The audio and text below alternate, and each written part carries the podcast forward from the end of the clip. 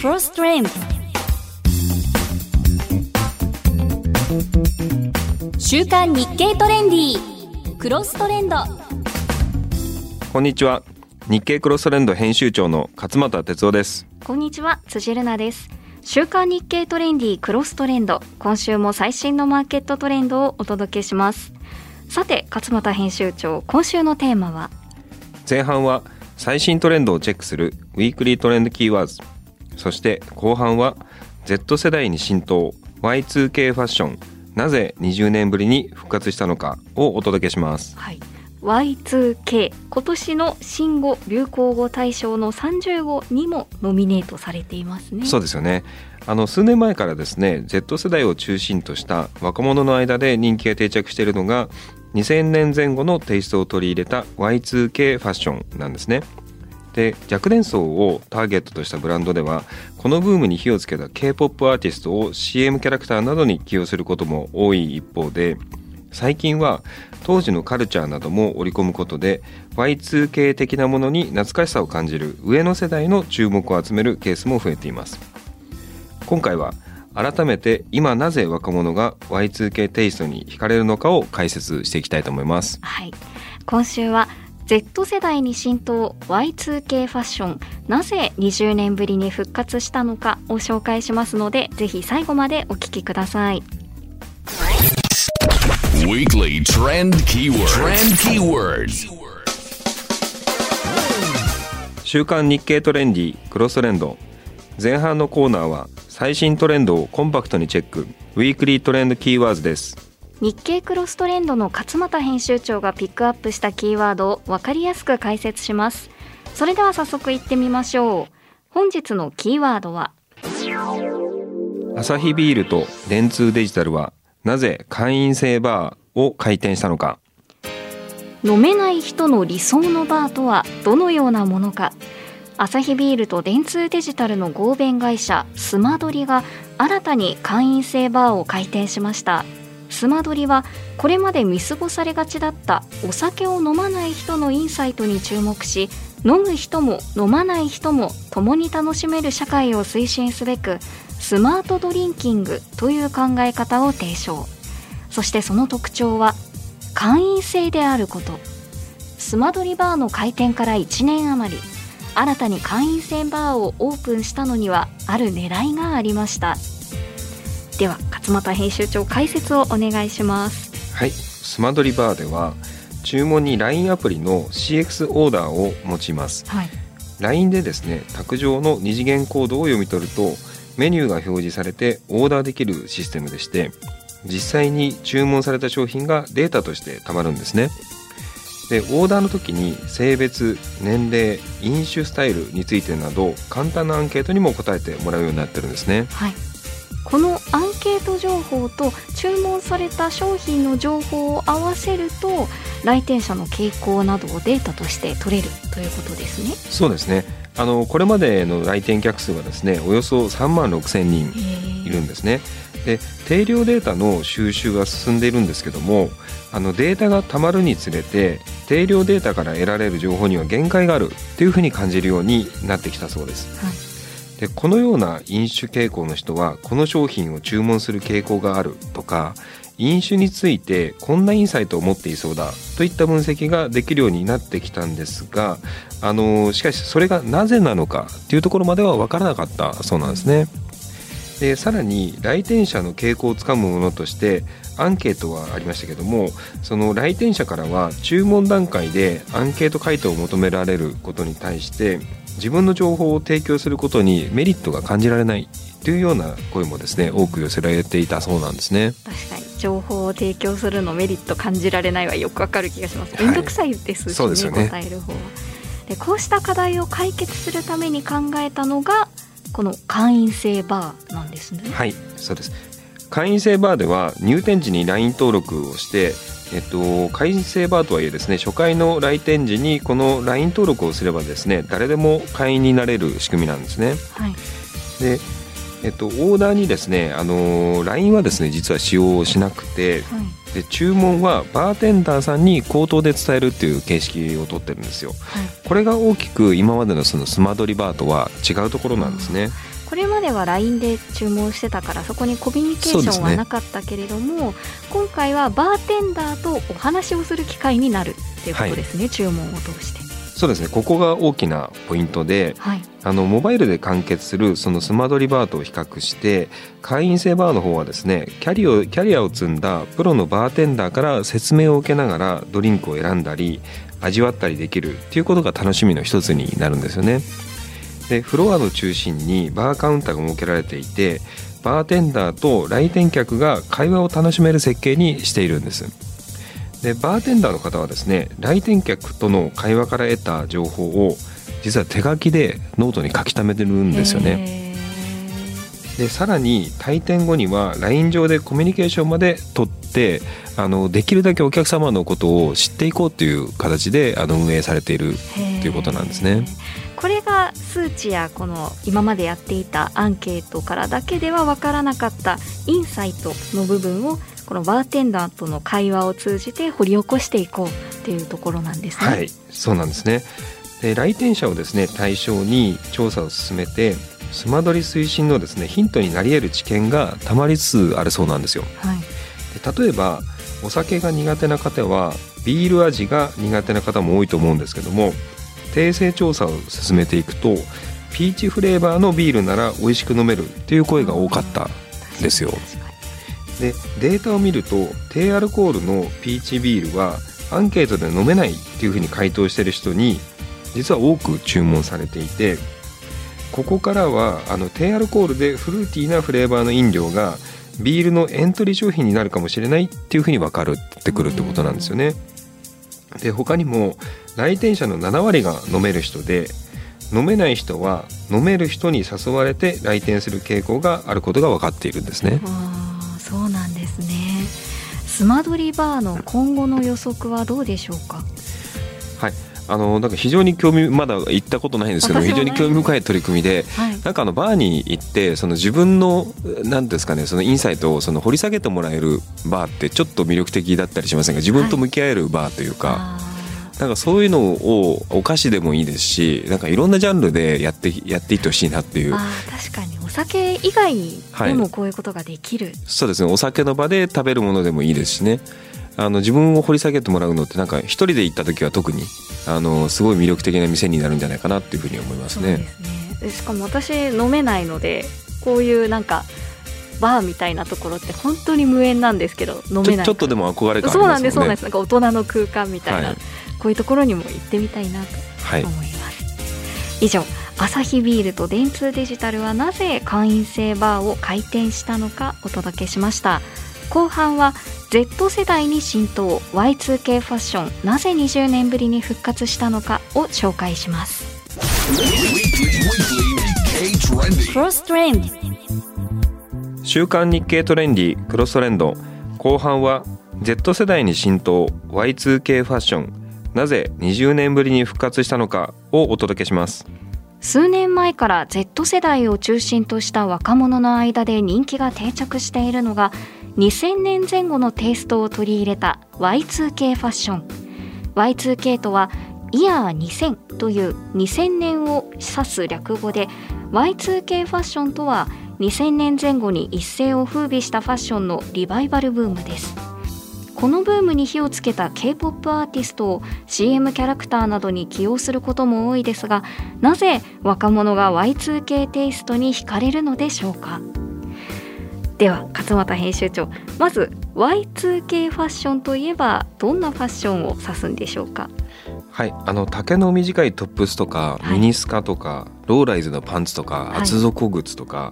あの要はですねその肌を見せるカジュアルな着こなしの総称っていうふうに見てるんですけども。はい、2000年前後世界的なファッションリーダーだったブリトニー・スピアーズやはい。パリス・ヒルトンなど、アメリカ西海岸のセレブたちのファッションがお手本というふうに一応説明ではなっているようなんですが私 Y2K ファッションってもっともっと前なんじゃないかなっていう懐かしい感じがしてなんか私はなんかスピードとかなんかその辺ああ90年代のはい。テイストもあるなとか思ってそうですね。安室奈美恵さんとか。そうですそうです、はい、そこら辺のそうですね。ギャギャルとか、まあ、そこら辺のあのファッションも含めてですね。えーここからはい。2000年前後のことを今指していると、はい、でコロナ禍前のあの2019年頃からブームの兆しが見られたそうであの非常にサイクルが早いって言われるそのファッショントレンドの中あの Y2K はですね少なくともあの今3年近く盛り上がっているっていう形なんですね。ファッション業界の中では3年って結構長い方なんでしょうね。そうでしょうねはい、では勝俣編集長 Z 世代に浸透 Y2K ファッションなぜ20年ぶりに復活したのかまずはなぜ人気が爆発したのでしょう？はい、あの一つの理由がですねあの伊藤忠ファッションシステムのあの研究員のですねあの中村由衣さんがおっしゃっていたんですけども2010年代後半からのその多様性に向き合うムードの盛り上がりとそのそれ以前のシンプルでおとなしめの着こなしへの反動じゃないかっていうことをおっしゃってますね。確かに2010年代はふなんか究極の普通とも評されるモノトーンだったりベージュなどのシックな色がメインのシンプルで綺麗に着こなすというのが割とトレンドだったかもしれませんね。そうですよねあのその当時の若者はそのファッションにおいてその共感性とか他の人からどう見えるかっていうことを重要視していたんですよね。だから着こなしにおいても誰とどこに行くか自分がいる場の雰囲気からはみ出さないように調和を取ろうという傾向が強く見られていたんですね。はい、でところがですね2020年新型コロナウイルスのあの世界的大流行でその人とのつながり方にその劇的な変化が起きましたよね。学校とか職場に行けなくて大勢の仲間と集まることが難しくなったであのそういう中でその他人の目を気にすることより自分の快適さとか自分が今何を欲してるのかっていう視点で服を素直に選べるようになったここが変わり目だったんですよね。確かに着心地がいい服とかそうですねリモート会議で上だけジャケットだけど下パジャマみたいな そういうのも流行りましたもんありがちね。はい確かに変わったスタイルにもチャレンジしやすい期間でしたよね。そうですね。でやっぱり自分らしいおしゃれですねあの色合いとかあの、まあ、スタイリング的にもあの自分のファッションっていうのを追求しやすい環境だったんじゃないかなと思いますよね。はい、あの自己プロデュース能力が高い Z 世代にとってこのビビッドな Y2K ファッションは SNS 上でこう結構なんて言うんでしょうインパクトがある写真が撮れたりとか注目されたりとかそういう面もあったんですかね。そうですねあのおそらくそういう面もあると思いますね。であとですねあの一見するとその2000年代のあのギャルファッションとかですねそういうものとその変わりがないように見えるアイテムが実は2020年代にその進化してるっていう点も若者を引きつけてるあへのえ要因なんじゃないかなっていうふうに思いますね。どういう点ですか？例えばですねあの環境に配慮したサステナブルな素材が使われてたりとか体のラインを強調しないビッグシルエットも強調あの許容されていたりとかあと男女問わずつけられるアクセリーとかボディコンシャスなアイテムなどがそのエコやジェンダーレスへの関心が高い若い世代がストレスなく楽しめるポイントになってるんじゃないかなと思いますね。確かにそうですねユニクロは Y2K じゃないかもしれないですけどユニクロとか言っても最近男の人でも女の人でもどっちでも着ていいですよみたいな洋服が売ってたりするのではいそういうのありますよね。そしてその Y2K ファッションを最も華麗に体現しているのが K-POP アーティストはいですね。あのブラックピンクとかですね TWICE とかエスパとかニュージーンズとかあのちょっと私名前だけ知ってるだけなんですけど はいあの今やですねその世界中で熱狂的に支持されているガールズグループのあのメンバーの方々がこぞって Y2K ファッションに身を包んで SNS で発信をしていると。でこれでやっぱり一気にあの Y2K ファッションっていうのが世界的なブームになったってことなんですね。でこうしたですねあの今のトレンド感に加えてあの当然のことながら懐かしさっていうのもこのリバイバルブームを強く後押ししてるんじゃないかなと思いますね。懐かしいというのは？あの当時ですねやっぱりギャルだった世代が今では親になって親子で Y2K ファッションを楽しんでるっていうケースもあの少なくないそうなんですよ。へーで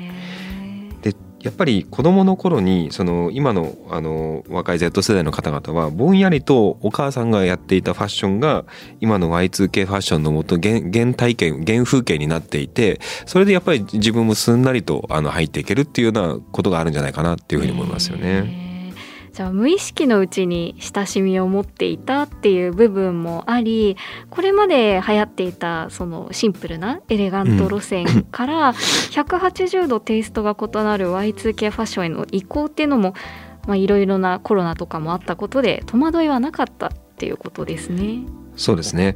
あの30代後半からですね40代中心の親世代にとってみてもあの自分が過去に通ってきた道だけにその健康的な肌見せとか色鮮やかでカジュカジュアルなファッションへの理解が深くてあの例えば昔だったらへそ出しのクロップドトップスを着てミニスカを着てみたいなこと言ったら結構あのなんだその格好はっていう論調があったじゃないですか。僕の若い頃なんかもそうだったんですけど。でも今の我々世代がその親になったっていう状況の中では結構許容できる。確かに私もやったわよみたいな。そうですね。はい。っ そんな感じでていう状況があるんじゃないかなと思いますよね。受け止められやすい懐かしいそれが懐かしさにつながってそうですね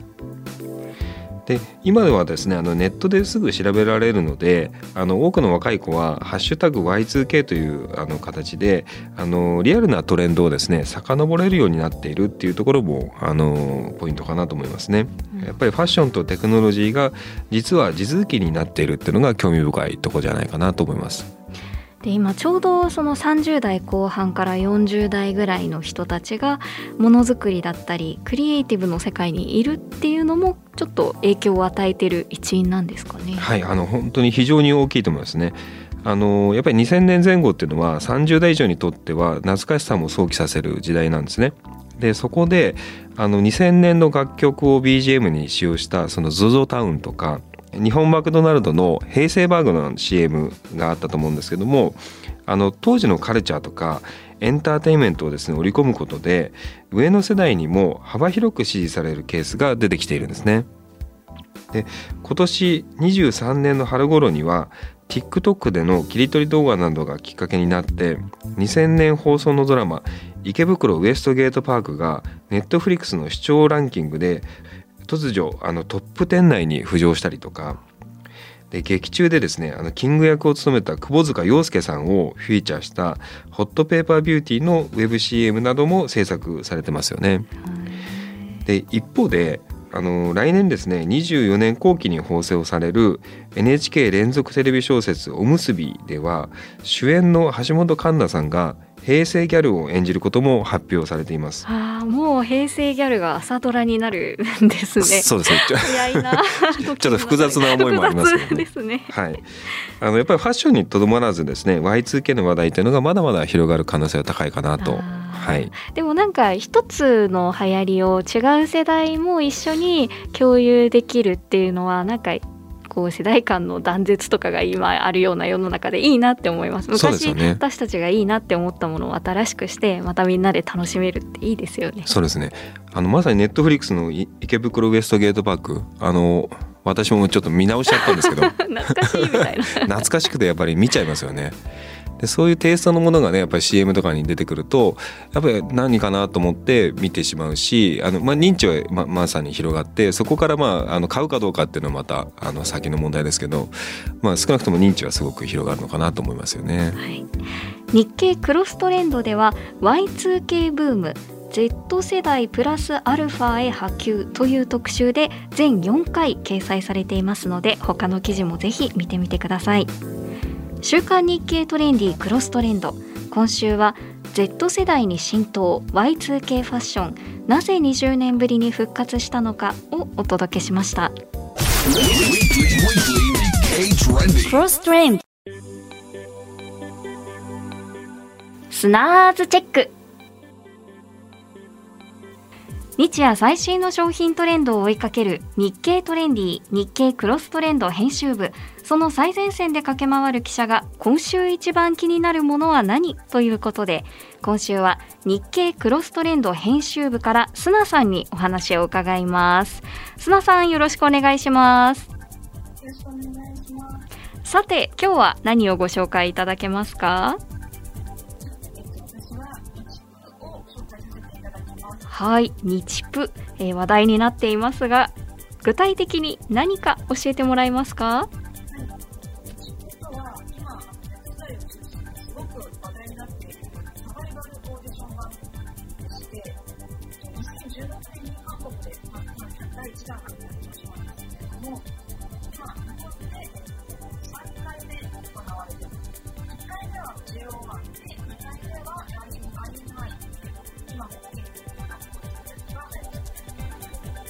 はい。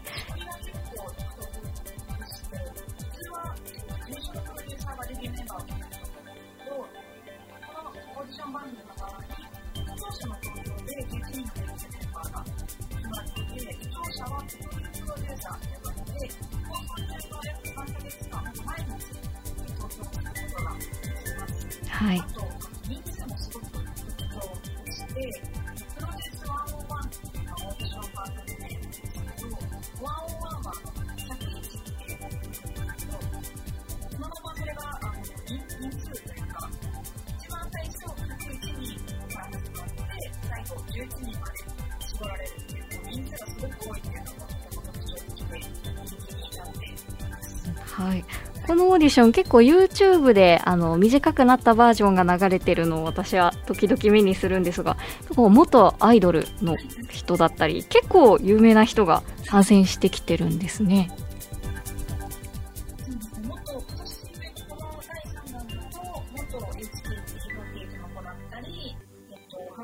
ンジュルムっていうグループの子に所属し、ところに所属していた子だったりが出演していて、やっぱり初回はそういう、なんでしょう、もともと認知度があった子が人気が出るんですけど、回を重ねるごとに、もしくは全く素人の子で、もうすごくこう魅力があるっていうのが、こう、皆さんにこう分かってきて、どんどんその子たちの順位がこう、抜いていくというか、上がっていくのを見ていてほしいなとなんかリープハイっていうなんかあのテーマ曲を真似しておじさんたちが踊ったりとかそういうのもちょっと他の動画も流行っていたりして確かに私も盛り上がっている様子を目にはしていますがスナさんはどうしてこのタイミングでこのオーディション番組に注目したんですか、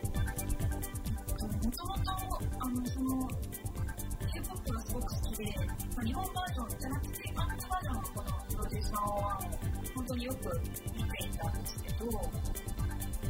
それでこう、日本版が出て、ガールズグループの方が好きなので、もう1年間ぐらいずっと待ってました。インターネットでも始まる前からすごく、あの、私話題になってました。ちなみにこれは最終メンバーはいつ頃に決まるんでしょう？12月16日に決まる予定です。おーじゃあもう年内にはわかるということですね面白いですねもう推しは決まってるんですか自分の？ね推しがいるんですなか何人もいるんですか推しが？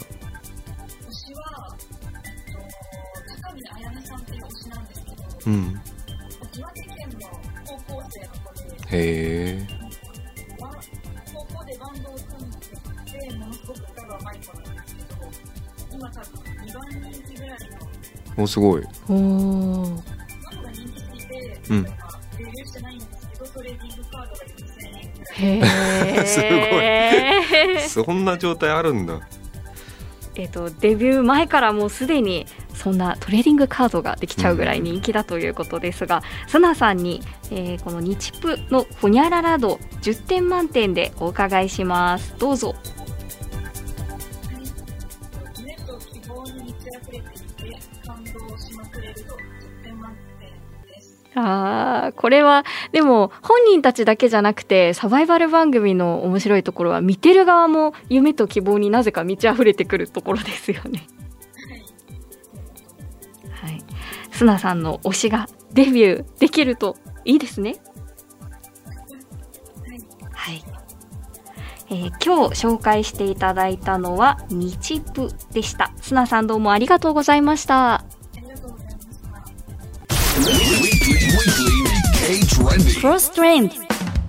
今週の週刊日経トレンディクロストレンドいかがでしたか？すぐに使える旬なキーワード来週もお届けします